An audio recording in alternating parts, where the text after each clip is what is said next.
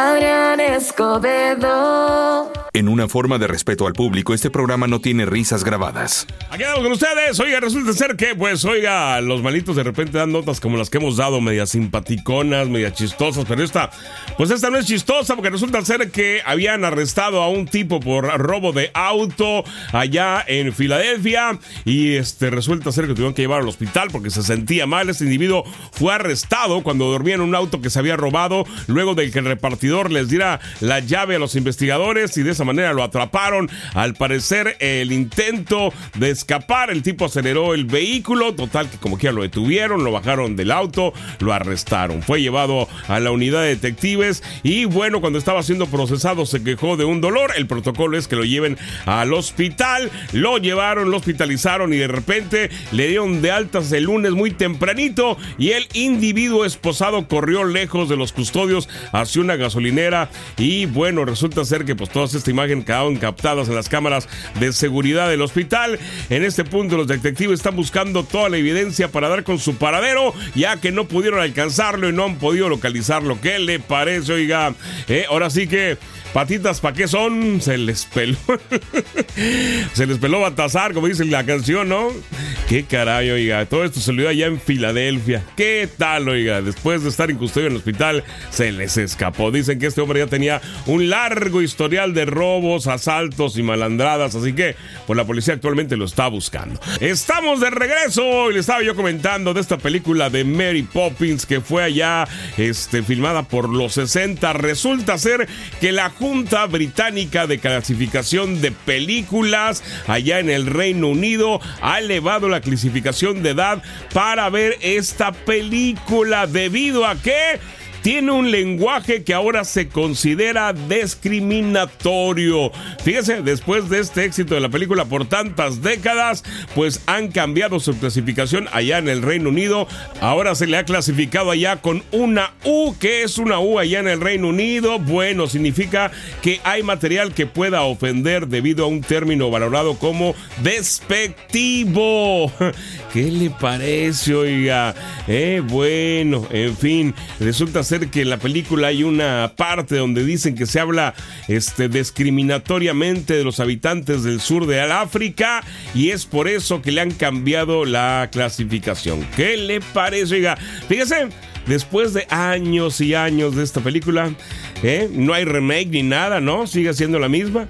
La acaban de reclasificar para que no se nos ofendan. ¿Qué le parece? Estamos de regreso, óigame. Resulta ser que sí, esta app de mensajería instantánea presentada hace casi 30 años, pues fue la madre de todos los chats que hay actualmente. Seguramente usted se acuerda del ICQ. Sí, fíjese, el ICQ está cumpliendo ya 30 años. De ahí nació todo el WhatsApp. Bueno, antes el MS Messenger, ¿se acuerda?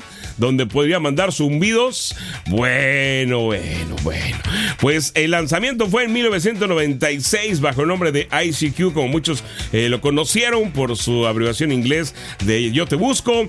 Aunque pareciera que fueron los norteamericanos lo que se les ocurrió esta gran idea, resulta ser que no, que a estos eh, amigos de Israel se les ocurrió al hacer un chat de persona a persona. ¿Qué le parece? La app de mensajería instantánea permitía a los usuarios chatar desde su PC con mayor fluidez y facilidad, sustituyendo las decenas de correos eléctricos o electrónicos, perdón, o las llamadas eh, pues telefónicas que en ese tiempo eran costosas, a pesar de que alcanzó un buen éxito en una década, de repente terminó siendo sepultada porque no se pudo adaptar a los celulares. Fíjese, por eso el ICQ se acabó y aunque usted no lo crea, el ICQ aún existe, aún lo puede descargar, así como lo oye. Si usted tiene esa nostalgia de oír este sonidito, pues todavía lo puede tener por ahí. Y sí, esta fue la madre de todas las apps de, de chateo. bueno, señores, es más para un dato histórico para que lo tenga ahí, ¿sí? Avanzamos con más en este miércoles, miércoles del 105.5.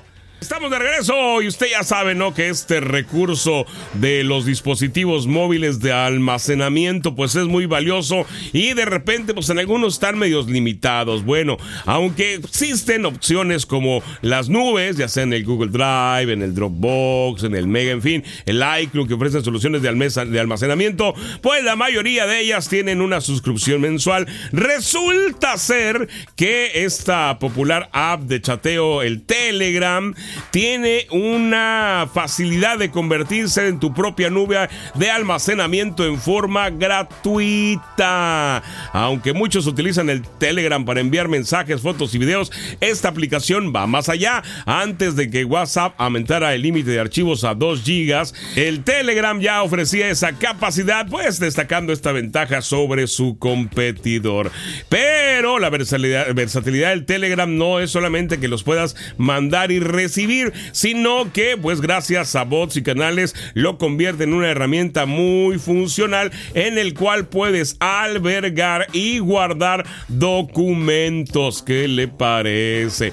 ¿Cómo lo va a hacer? Bueno, va a hacer este proceso que es como almacenar la nube. Lo que requiere es, es jugar un poquito con las aplicaciones nativas de esta aplicación. El truco consiste en crear grupos con los que seas el único miembro y esto es totalmente gratuito, aunque hay una limitación que abordaremos más adelante. Algunos ejemplos de los grupos es eh, lo siguiente, lo que puedes ir construyendo, ¿no? Puedes crear un grupo que se llame documentos para digitalizar documentos importantes, un grupo que se llame lista de compras, un grupo que se llama fondo de pantalla, otro grupo que se llama fotos, otro grupo que se llame proyectos de casa, en fin.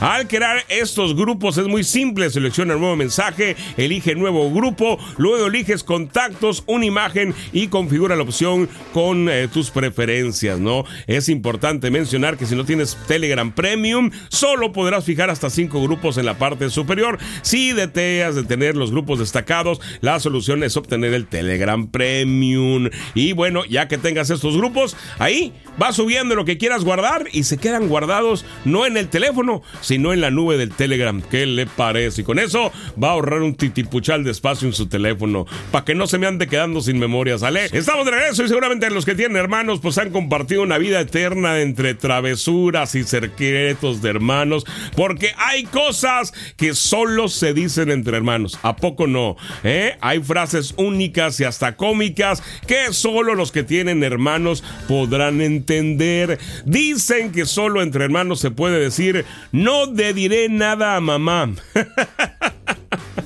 Eh, con toda confianza, sabiendo que eso más adelante va a ser utilizado en tu contra.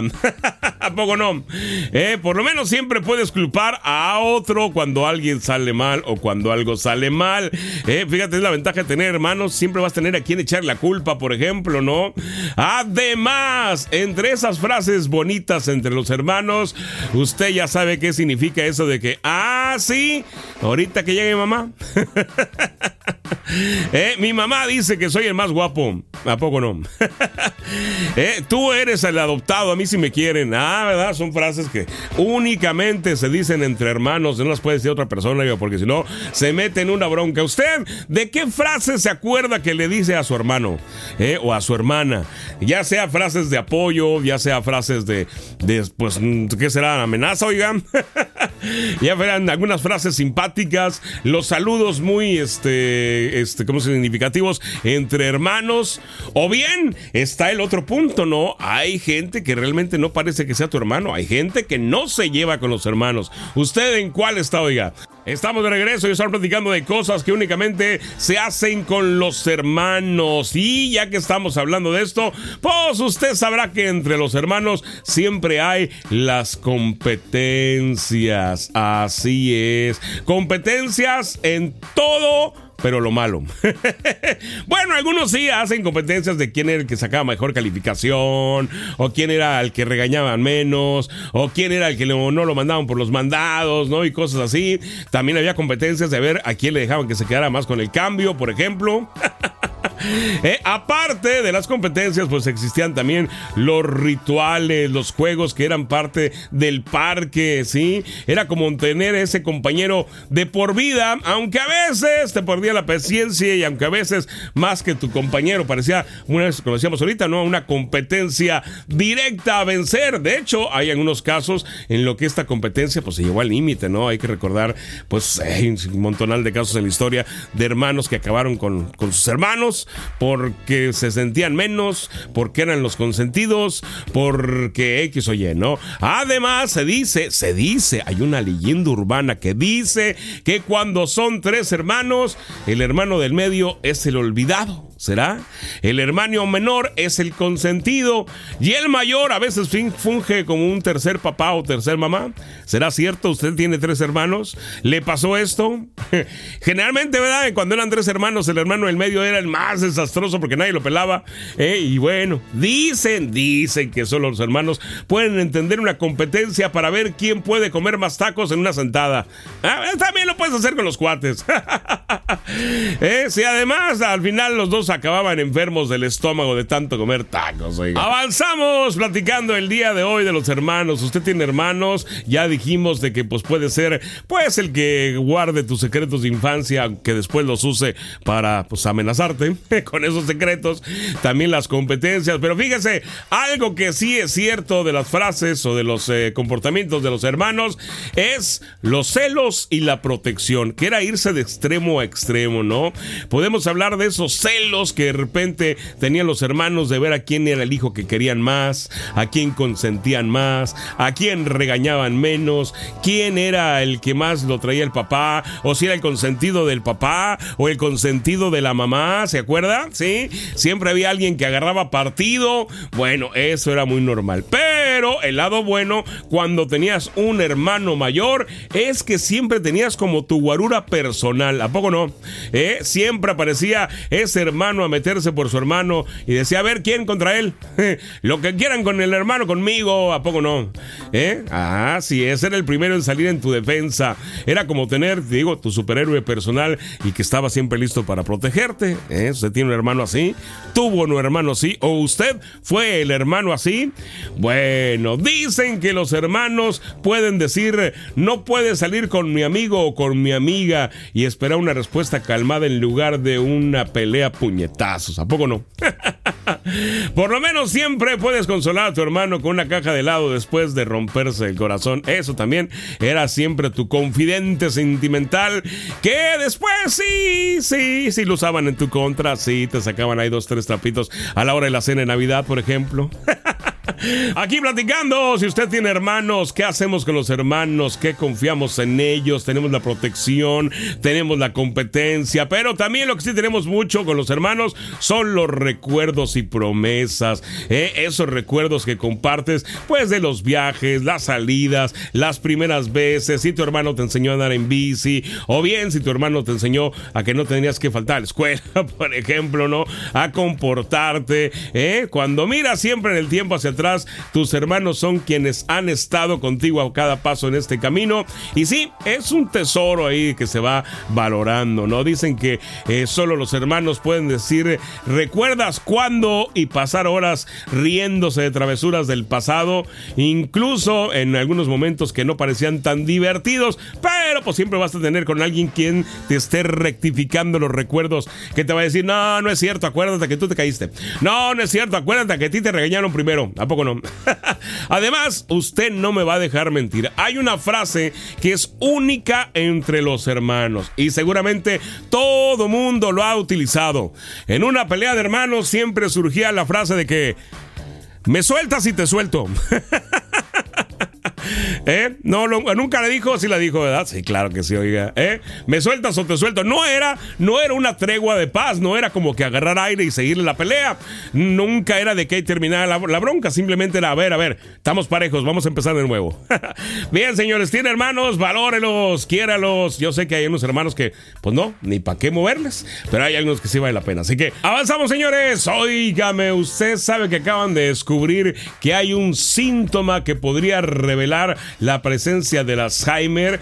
Así es, durante una investigación se encontró que la atrofia cortical posterior predice abrumadoramente la enfermedad del Alzheimer. Eh, alrededor de un 94% de los pacientes con PCA tienen la patología del Alzheimer. El 6% restante padecía afecciones como la enfermedad de cuerpos de Lewy y la degeneración del lóbulo frontal. Por, el, eh, por lo contrario, otros estudios muestran que 70% de los pacientes con pérdida de memoria tenían Alzheimer. Al decir de los problemas de memoria, los pacientes con PCA tienen la dificultad para juzgar eh, distancias, distinguir entre objetos en movimiento y estacionarios y completar tareas como escribir y recuperar un objeto caído. A pesar de un examen ocular normal, desde un punto de vista científico, podemos decir entonces que necesitamos comprender por qué el Alzheimer se dirige específicamente al área visual del cerebro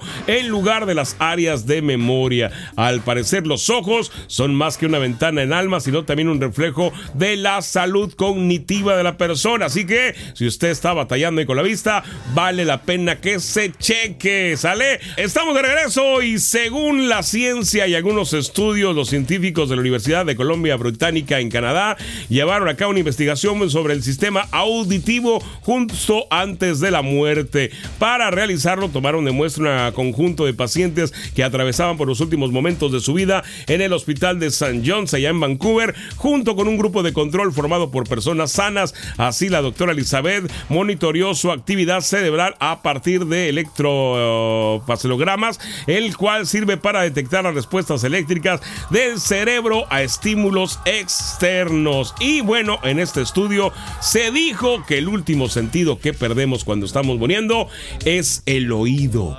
Así que lo último que hacemos es oír, ¿sí? Es verdad eso de que si te está oyendo hasta el último minuto, es real. ¿Qué le parece, no? Bueno saberlo. O sea, espero yo que sí. Óigame, pues resulta ser que ya en España está la MWC, que es la feria más importante de tecnología. Y bueno, están presentando un montonal de cosas. Entre las cosas más novedosas, sacaron un celular que es exclusivo para gamers. ¿Qué tiene de particular este celular? Bueno, resulta ser que este celular trae un ventilador o un enfriador integrado para poder soportar la carga de los juegos en el sistema operativo. ¿Qué tal, oiga? Este nuevo smartphone que se llama Red Magic 9 Pro integra esta tecnología de ventilación integrada, ya que usualmente los celulares enfocados al videojuegos tienen el ventilador por la parte de afuera, pues está siendo bastante difícil sostener el aparato. Este ya lo trae incluido. Así que gamers, pues ahí está el teléfono para ustedes. Estamos de regreso. Resulta ser que sí, hay cosas bien novedosas allá en la MWC 2024 en España. Y bueno, rápidamente, los amigos de Lenovo sacaron el Project Cristal, que es el primer dispositivo del mundo que cuenta con una pantalla micro LED transparente en una computadora portátil. No solo cuenta con la pantalla transparente, sino que también este pues está potenciado con la inteligencia artificial. Puede alcanzar un brillo máximo de 3000 nits y su pantalla es de 17.3 pulgadas, cuenta con resolución HD de, 100, de 720, no es este así como que muy alta, pero bueno, es transparente y bueno, en cuanto a su teclado, este se aleja de los componentes tradicionales y presenta un eh, diseño parecido a los Yoga Boots, ¿se acuerda? Bueno, eso es lo que presentó los amigos de Lenovo, los amigos de Motorola presentaron un celular que ahora sí es flexible, tiene una pantalla plástico FHD más eh, LED que mide 6.9 pulgadas. Sin embargo, cuando se enrolla en la, la muñeca, su resolución se reduce a 4.6 pulgadas. La pantalla es táctil y funciona como lo haría un teléfono común. Lógicamente, también ya ofrece la función de AI generativa y le permite a los usuarios nuevos niveles de personalización. Por otro lado, los amigos de Samsung no se quedaron atrás y presentaron un anillo con sensores para monitorear a los usuarios. Por último, sacaron, bueno, lo sacaron, no lo sacaron, nada más lo anunciaron. Lo que es eh, el, Human Mobile Device presentó el Barbie Flip, que es un dispositivo pegable en la mano. Esto lo hicieron en eh, comparación con Mattel, quien tiene como objetivo la desintoxicación digital de los usuarios jóvenes. Por el momento no revelaron más, que lo van a presentar a mediados de este año. ¿Qué le parece, oiga? Eh? Bien novedoso todo, ¿no? Estamos de regreso. Bueno, ¿se acuerdan que hace algunos días falló la red celular y decían que, pues, un montonal de cosas, ¿no? Entre ellas que había sido una erupción solar. Bueno, pues resulta ser que una nueva erupción solar acaba de ser detectada y bueno, la NASA mostró esta erupción solar masiva que dicen que es una poderosa explosión en la atmósfera del Sol. Este evento ocurrió el pasado jueves y fue captado por el Observatorio de Dinamarca eh, en la NASA. De acuerdo con los expertos, la radiación resulta dirigida a la Tierra podría afectar redes eléctricas y señales de navegación o bien también presentar riesgo para las naves espaciales y los astronautas, aunque también podría provocar hermosas auroras en el cielo. La erupción solar eh, dicen que es la más poderosa en los últimos siete años, así que si se espera alguna afectación, para que sepa más o menos por dónde viene, ¿sale? Ya estamos de regreso, señores, con el reporte OVNI que dice que, que óigame, a ver, platícanos. Pilotos revelan haberse encontrado frente a frente con triángulos voladores en el cielo de Canadá. Diversos pilotos han informado recientemente haberse encontrado frente a frente con naves voladores de forma triangular en Canadá, describiéndolos con múltiples luces en formación de triángulo. Los reportes fueron informados al control de tráfico aéreo canadiense.